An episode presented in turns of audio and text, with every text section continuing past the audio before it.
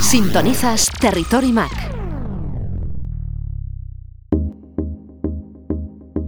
Los efectos del COVID-19 son devastadores a nivel mundial.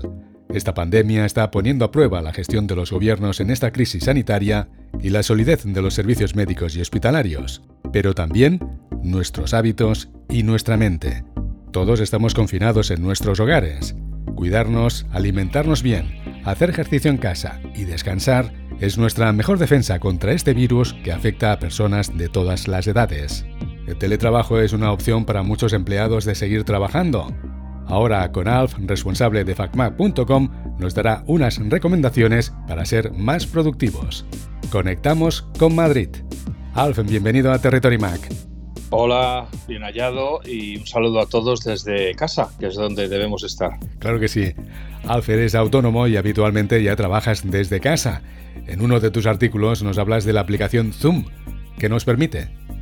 Bueno, la aplicación Zoom es una aplicación para hacer videoconferencia bastante potente, tiene una versión gratuita que funciona maravillosamente para las necesidades de los particulares y para las, estas esta necesidad de estar en contacto con gente que vemos habitualmente y que ahora con el confinamiento hemos dejado de ver, eh, los familiares, los amigos, los colegas, gente de la que nos interesa su vida y no solo el trabajo. Y entonces eh, está siendo muy utilizada por, por, las circunstancias que se están dando en todo el mundo. ¿no? Y la verdad que es muy completa. También tiene una aplicación web, o sea que si quieres la puedes utilizar desde la web, no hace falta que te descargues una aplicación y, cuando entras te genera un número de, sala de reunión que se lo tienes que dar a la persona con la que te quieras reunir y una contraseña que sale justo debajo de la, eh, del número de habitación. Y entonces con eso pues la gente se puede añadir y sabes que no se te va a colar nadie entre medias. Entonces pues es una aplicación que tiene muy buena compresión de vídeo, tiene buena calidad de sonido y de imagen. Es verdad que ahora se están poniendo de moda otras aplicaciones como House Party, que permite videoconferencia entre varios, creo que es hasta ocho personas, pero yo la he probado eh, con, creo que éramos siete, y es eh, regularcilla en cuanto a la, a la calidad del audio, y, a las exigencias de red. No sale muy a menudo el, aviso de que no tienes buena conexión. Y además están, por supuesto, las opciones más habituales como es FaceTime para la gente que tiene dispositivos de Apple, el iPhone o el iPad o, un Mac. Está Skype, que permite hacer también videoconferencia. Está WhatsApp, con la que también podemos hacer videoconferencia. En fin, Hoy en día eh, no comunicarse con la gente que nos importa realmente no es un no es un problema tecnológico, es más un problema de ganas, de, la vaguería que nos inunda, que cuanto menos hacemos, menos queremos hacer. Recientemente también has publicado otro artículo muy interesante donde nos das nueve estrategias para que las reuniones sean más eficaces. ¿Cuáles son las claves? Bueno, yo creo que todos hemos tenido la experiencia de llegar a una reunión y que entonces eh, los que participan en la reunión es cuando se empiezan a leer lo que se va a tratar en la reunión. Con lo cual la reunión no puede empezar hasta que todo el mundo eh, se lo ha leído y por supuesto todo el trabajo que había que haber hecho para la reunión pues nadie lo ha hecho porque como lo están leyendo en ese momento nadie ha preparado nada para la reunión, lo cual provoca que se pierda una cantidad de tiempo ingente. Pero vamos, de hecho es muy habitual escuchar, sobre todo en los niveles medios y superiores, que el trabajo principal de determinadas personas es estar reunido, porque pasan de reunión en reunión todo el día, les llamas y están reunidos, quieres tener una reunión y ya están reunidos, y uno se pregunta cuándo trabajan. Entonces, la manera más eficaz o una, entre otras, eh, otros consejos que damos en la página sobre cómo planificar una reunión, es eh, lo primero que haya un orden del día, es decir, que todo el mundo reciba y responda que ha recibido un orden del día, de qué temas se van a tratar, que cada tarea que se vaya a tratar o cada tarea que haya que realizar tenga adjudicado una persona que sea el responsable de esa tarea, de manera que se le puedan pedir cuentas de cuándo está y por qué no está, o qué problemas surgen y por qué se va a retrasar. Y por último, que cuando acabe la reunión se envíe un memorándum con lo que se ha acordado, con quién es ese responsable, cuándo tiene que entregar la información, de manera que todo el mundo esté al cabo de la calle de cuáles el, los periodos, cuáles son los plazos que se han fijado y sea más fácil hacer el seguimiento. También yo creo que es una experiencia absolutamente frustrante estar en una reunión que vayas a hablar y que te des cuenta que todo el mundo tiene sacado su teléfono o está tecleando en el ordenador mientras tú hablas y aunque la gente diga que es multitarea, es eh, mentira, vamos, no, no puedes, y esto lo digo por mí, o sea, yo puedo a lo mejor durante un tiempo mm, eh, mantener las orejas abiertas mientras estoy tecleando, pero en cuanto quiera pensar lo que estoy tecleando, ya no puedo escuchar. Claro. Así que una, una norma de cortesía eh, y de educación que normalmente se suele decir al principio de las reuniones es prohibir el uso de los, eh, de los dispositivos móviles y de los ordenadores para todo lo que no sea recuperar un documento que se va a enseñar en ese momento. Y, yo creo que eso hace mucho por la productividad y por la eficiencia de, los trabajos, que la gente sepa quién es el responsable, cuándo se ha tomado el acuerdo de lo que hay que hacer y cuándo tiene que tener eh, la tarea hecha.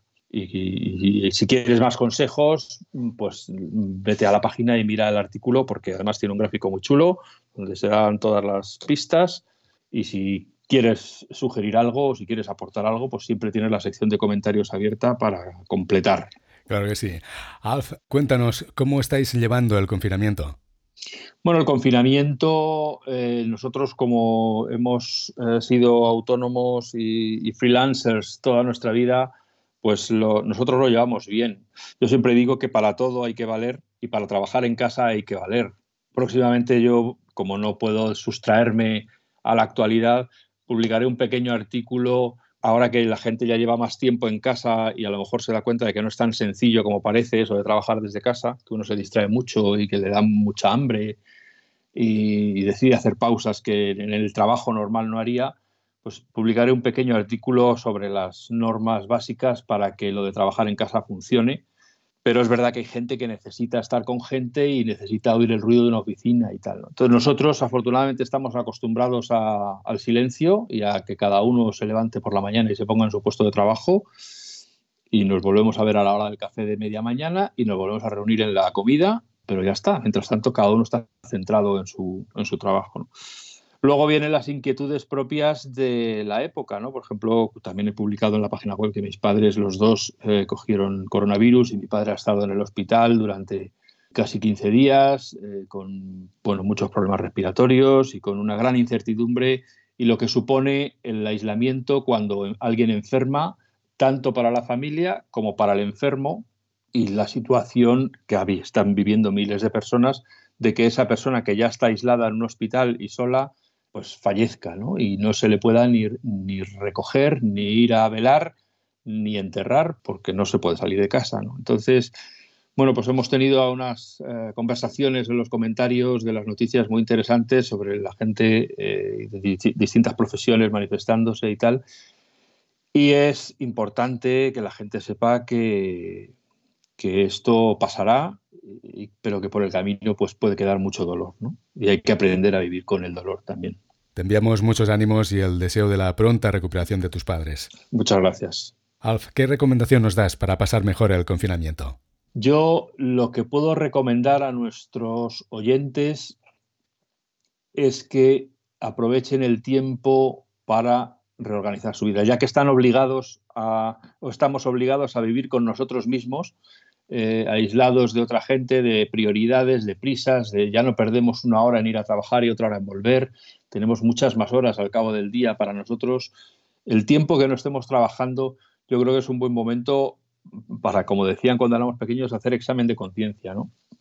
Y yo propondría dos cosas. Una, que te pares a pensar en esas cosas que siempre has dicho que harías cuando tuvieras tiempo y que dediques este tiempo a prepararlas. A lo mejor las cosas que quieres hacer no las puedes hacer porque no puedes salir de casa, pero sí puedes planificar y puedes pasar tiempo eh, pensando cómo las vas a llevar a cabo y eso te va a poner mucho más cerca de llevarlas a cabo que si simplemente las dejas siempre pospuestas y resulta que vas a pasar seis semanas encerrado en casa, que sería un tiempo perfecto para investigar, para documentarte, para ver dónde lo harías o cómo lo harías o qué necesitas o con quién vas a ir, etcétera.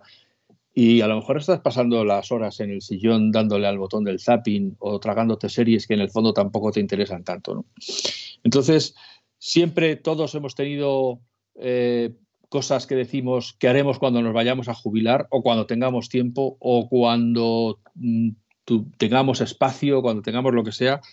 Este periodo obligatorio de reclusión puede ser un muy buen momento para elaborar, a lo mejor toda la vida has querido montar un negocio. Bueno, pues ahora tienes el tiempo de pensar cómo lo harías, dónde lo harías, qué local necesitas, qué, con qué, qué proveedores, dónde están, puedes buscar en internet cómo conseguirlo. En fin, emplea este tiempo para que cuando vuelvas no digas, ¿y en qué has empleado estas seis semanas? Pues en nada, he estado echando culo en el sofá.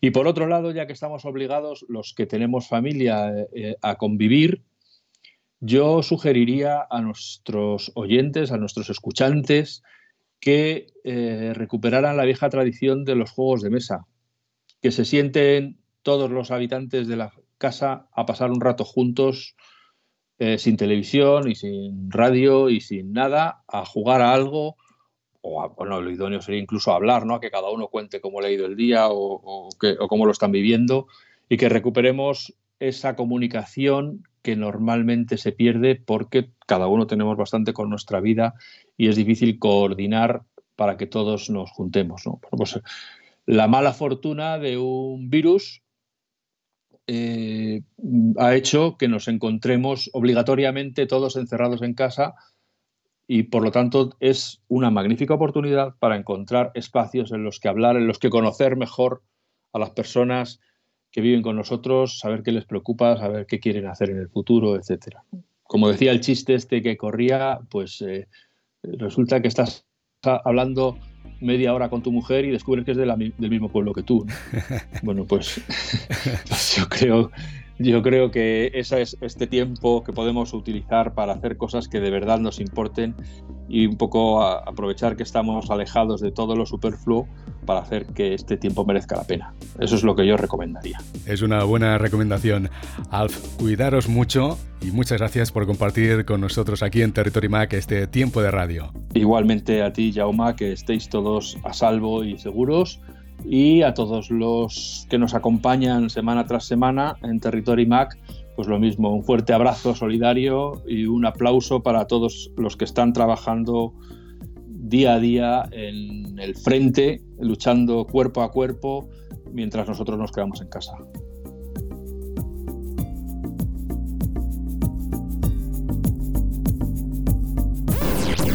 Territory Mac, el primer programa radiofónico para usuarios Mac.